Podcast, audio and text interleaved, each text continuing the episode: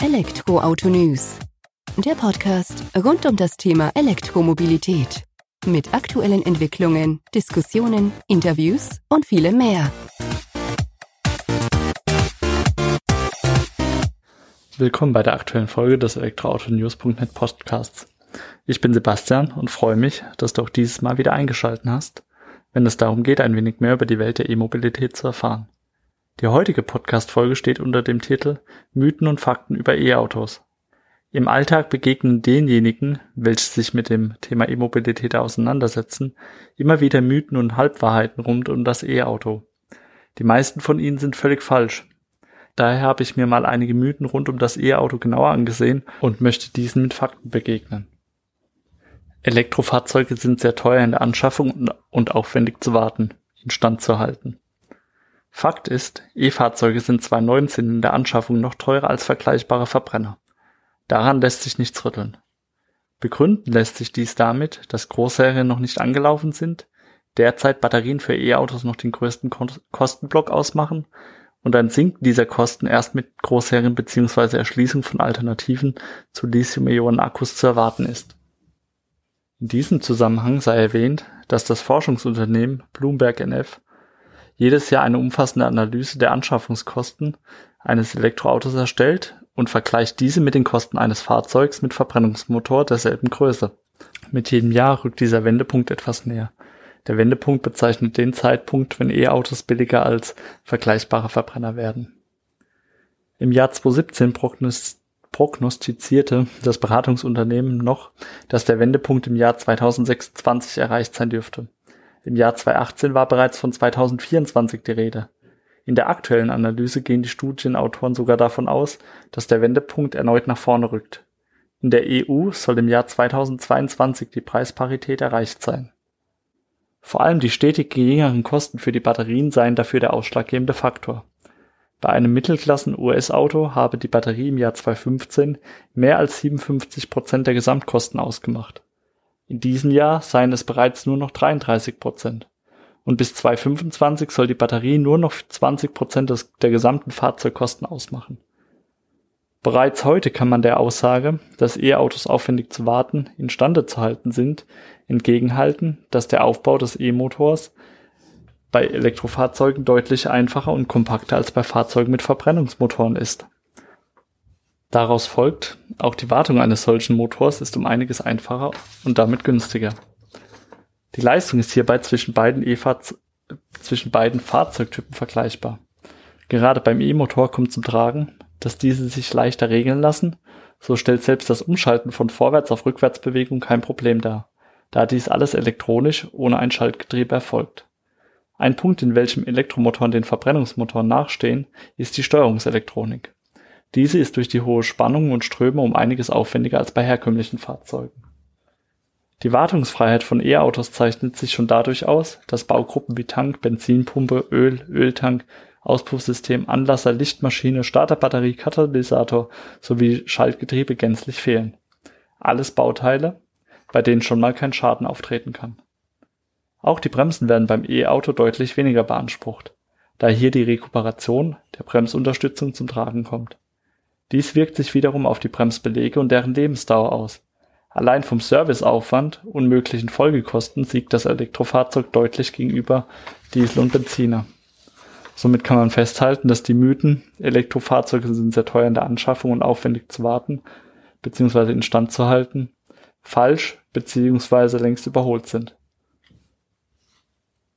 Kommen wir zum nächsten Mythos. Die Akkulebensdauer ist sehr schlecht, E-Autos haben kaum Reichweite.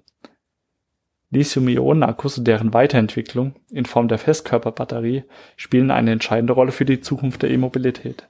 Das ist Fakt. Daher sollte selbst jemand, der sich nicht mit der E-Mobilität ernsthaft auseinandersetzt, klar sein, welcher Aufwand betrieben wird, um das Bestmögliche aus den eigenen Akkus herauszuholen.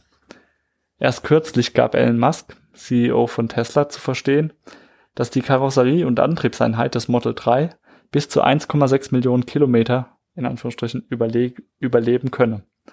Die Batterie bis zu 800.000 Kilometer.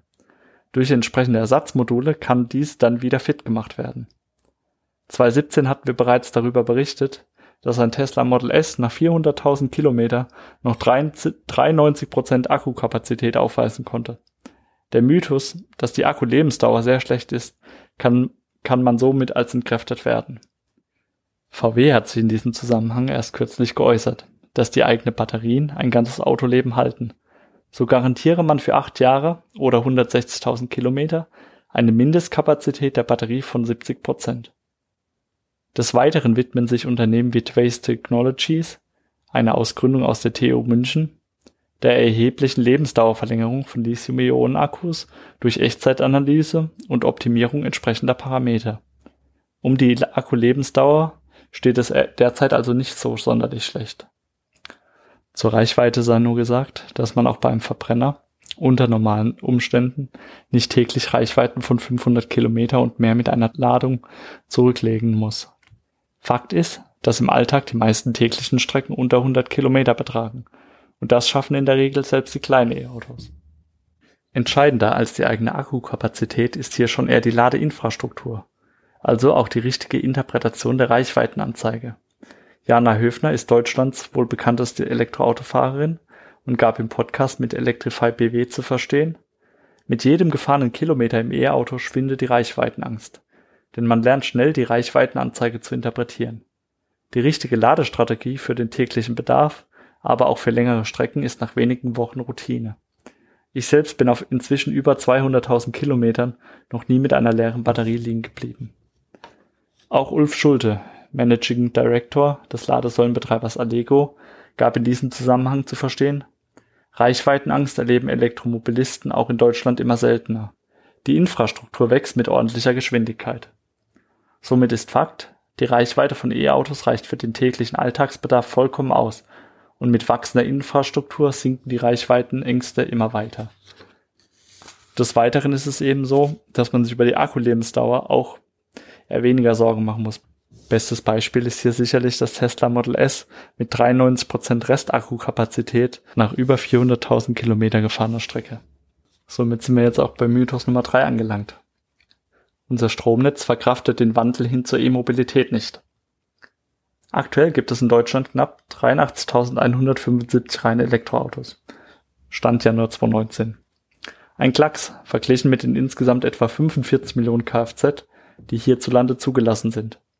Da steht der Wachstum der Stromerfahrzeuge, jedes Jahr verdoppelt sich ihre Anzahl annähernd, sorgt bei den einen für Begeisterung, da sie eine leise und saubere Alternative zu Verbrenner darstellen, andere jedoch fürchten sich vor dem Wandel und tragen viele Bedenken in sich. Durchaus berechtigt ist die Sorge, ob das Stromnetz überhaupt geeignet ist für eine große Anzahl E-Autos. Dabei ist allerdings nicht die Strommenge das Problem. Saft gibt's genug. Das Problem ist es, eine intelligente Verteilung der Energie und ein cleveres Steuern der Ladevorgänge von Elektroautos zu erreichen, damit örtliche Stromnetze nicht unter der Last zusammenbrechen sollten tatsächlich einmal zu viele E-Autos gleichzeitig ans Netz genommen werden. Für die Zukunft wäre es daher am einfachsten, wenn alle gleichmäßig über den Tag verteilt ihr E-Auto laden. Das stellt fürs Stromnetz kein Problem dar, zumal ein Fahrzeug ohnehin im Schnitt 23 Stunden lang herumsteht. Genug Zeit fürs intelligente, gesteuerte Laden. 45 Millionen E-Autos am Stromnetz seien kein Problem sagt auch der verkehrspolitische Sprecher der SPD und frühere Elektromeister für die Düsseldorfer Stadtwerke, Andreas Rimkus. Aber sie werden eins, wenn wir einfach so weitermachen wie bisher. Fakt ist, unser Stromnetz verkraftet den Wandel hin zur E-Mobilität, muss seinerseits aber auch digitaler und intelligenter werden, als es bisher der Fall ist.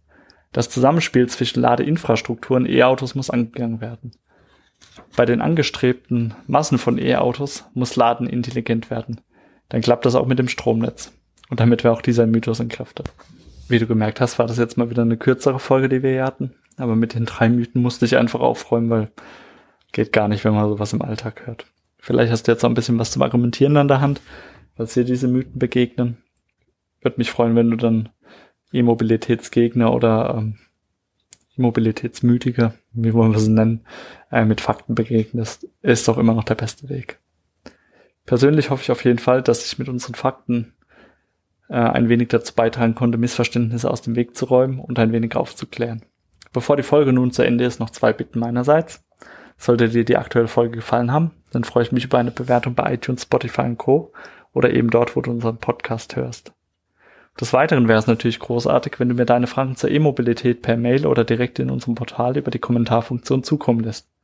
Somit ist sichergestellt, dass wir auch in den nächsten Folgen des E-Auto News Podcasts Themen auf den Tisch bekommen, die dich und die anderen Hörer beschäftigen. Und nun bis zum nächsten Mal. Mach's gut.